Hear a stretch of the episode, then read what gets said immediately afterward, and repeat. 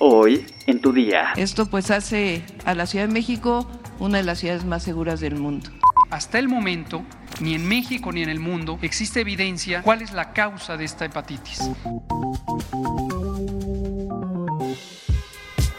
Tu día con el Universal. La información en tus oídos. Bienvenido a tu día con el Universal. Hoy es miércoles 18 de mayo de 2022 y estas son las noticias más relevantes. Entérate. Nación. El subsecretario de Prevención y Promoción de la Salud, Hugo López Gatel, aseguró que, de momento, no hay ninguna medida que la población en general pueda hacer para prevenir el contagio de hepatitis en menores de edad.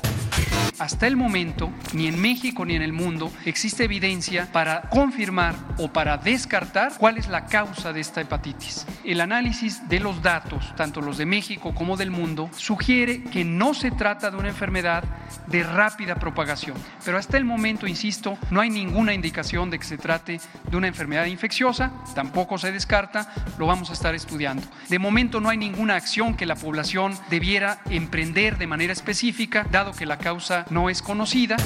Luego de que el presidente de la República, Andrés Manuel López Obrador, asegurara que en México no hay médicos especialistas, por lo que su gobierno contratará a 500 médicos cubanos para superar el déficit de especialistas que padece México, surgió una polémica. Tras lo dicho por el presidente, médicos de diversas universidades respondieron en redes sociales. Uno de ellos fue la especialista en genética perinatal, la doctora Ana Cecilia Jara, quien refutó lo argumentado por López Obrador y aseguró que no hay plazas.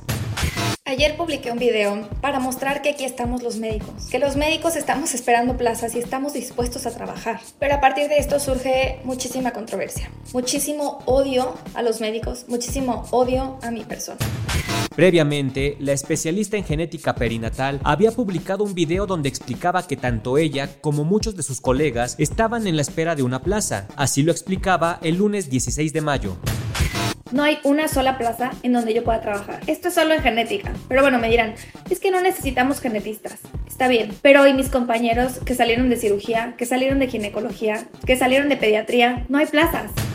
La doctora Jara menciona que sus colegas han querido regresar a sus lugares de origen para ejercer, pero no lo han logrado debido a la ausencia de plazas. Por lo anterior, el secretario de Desarrollo Económico de la Ciudad de México, Fatlala Acabani, la retó a renunciar a la plaza que él asegura tiene la doctora y que se traslade a la Sierra en Guerrero para poner el ejemplo. Tras sugerirle que hiciera válido el juramento hipocrático y señalar de pose barata su mensaje, la doctora Ana Cecilia Jara reiteró lo dicho en su video publicado en redes sociales. No tengo plaza, así que no tendría que renunciar a nada. Si se abre una de genética en Guerrero, ahí estaré.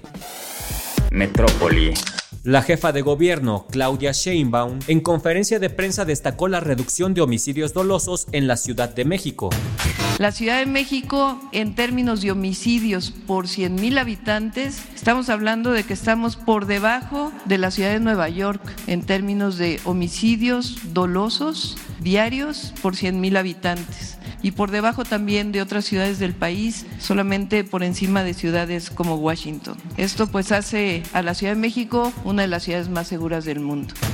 Luego de que fue dado de alta, Alexis, el niño de 9 años que fue atacado por un lobo canadiense el 6 de mayo en el zoológico Parque del Pueblo en Ciudad Nezahualcóyotl, desea ir a visitarlo otra vez porque dice que no le tiene miedo. Acompañado por su padre, el menor de edad contó en conferencia de prensa que no tiene ningún sentimiento de rencor contra el animal por lo que le hizo y que en cuanto sea posible quiere verlo porque le gustan mucho los perros. Por eso pensó que el lobo era un canino y se acercó para acariciarlo.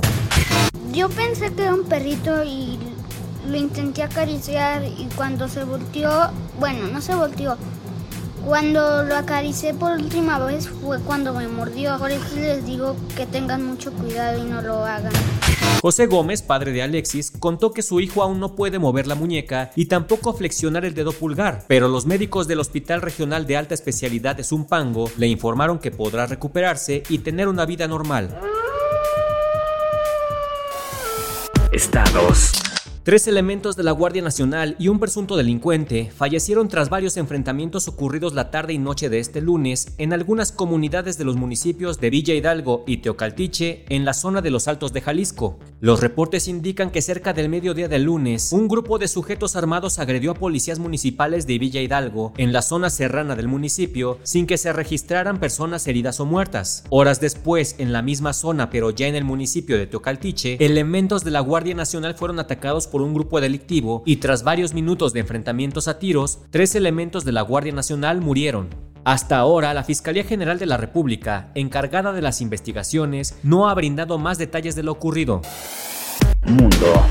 En la primera audiencia pública sobre objetos voladores no identificados en 50 años, legisladores en Estados Unidos advirtieron que este tipo de fenómenos deben ser investigados y tomados en serio, ante la posibilidad de que constituyan una amenaza potencial para la seguridad nacional. En la audiencia de este martes 17 de mayo, ante el Subcomité de Inteligencia de la Cámara de Representantes, el representante demócrata por Indiana, André Carson, dijo que hablar de ovnis se convirtió en un estigma y los pilotos evitaban informar sobre esto pues se burlaban de ellos. Mencionó que es un hecho que son reales, por lo que hay que investigarlos y mitigar cualquier amenaza que supongan. Para los legisladores y el personal de inteligencia, la preocupación no es que haya vida extraterrestre, sino que países enemigos como Rusia o China estén desplegando tecnología en el espacio aéreo estadounidense que Estados Unidos desconoce. Por su parte, el subdirector de inteligencia naval, Scott Bray, mostró videos e imágenes para explicar cómo son las observaciones de ovnis y el trabajo que implica tratar de identificarlos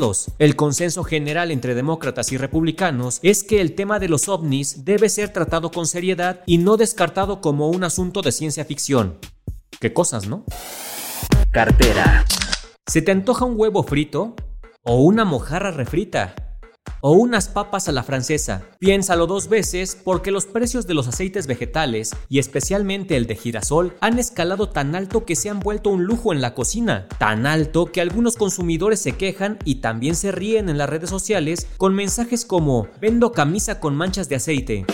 En Chile, por ejemplo, es más barato una botella de pisco, la bebida alcohólica más común en el país, que una de aceite en algunos supermercados. Y en México es el producto cuyo precio más ha aumentado dentro de la canasta de alimentos que mide el Instituto Nacional de Estadística, INEGI. En Reino Unido, España, Italia o Alemania se han aplicado políticas de racionamiento, con algunos supermercados poniendo un tope de compra de entre 1 y 3 litros por persona al día. Junto al racionamiento, es cada vez más común encontrarse con vacías. La escalada en los precios de los combustibles y los alimentos ocurre en el contexto de una inflación rampante que afecta a todo el mundo, impulsada principalmente por la guerra en Ucrania y los efectos económicos que ha dejado la pandemia de COVID-19. Ucrania y Rusia son conocidos como el granero de Europa, ya que concentraron el 71% de las exportaciones de aceite de girasol el año pasado. A nivel mundial, el valor de los aceites vegetales ha aumentado 46.5% en los últimos 12 meses, según el índice de precios de los alimentos de la Organización de las Naciones Unidas para la Alimentación y la Agricultura,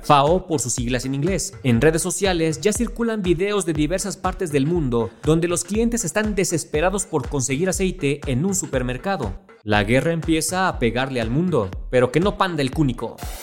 ¿Sabes qué pasa si comes pepino con limón y chile todos los días? Descúbrelo en nuestra sección menú en eluniversal.com.mx.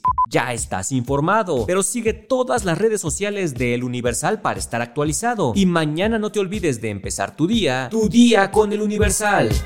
Tu día con El Universal. La información en tus oídos.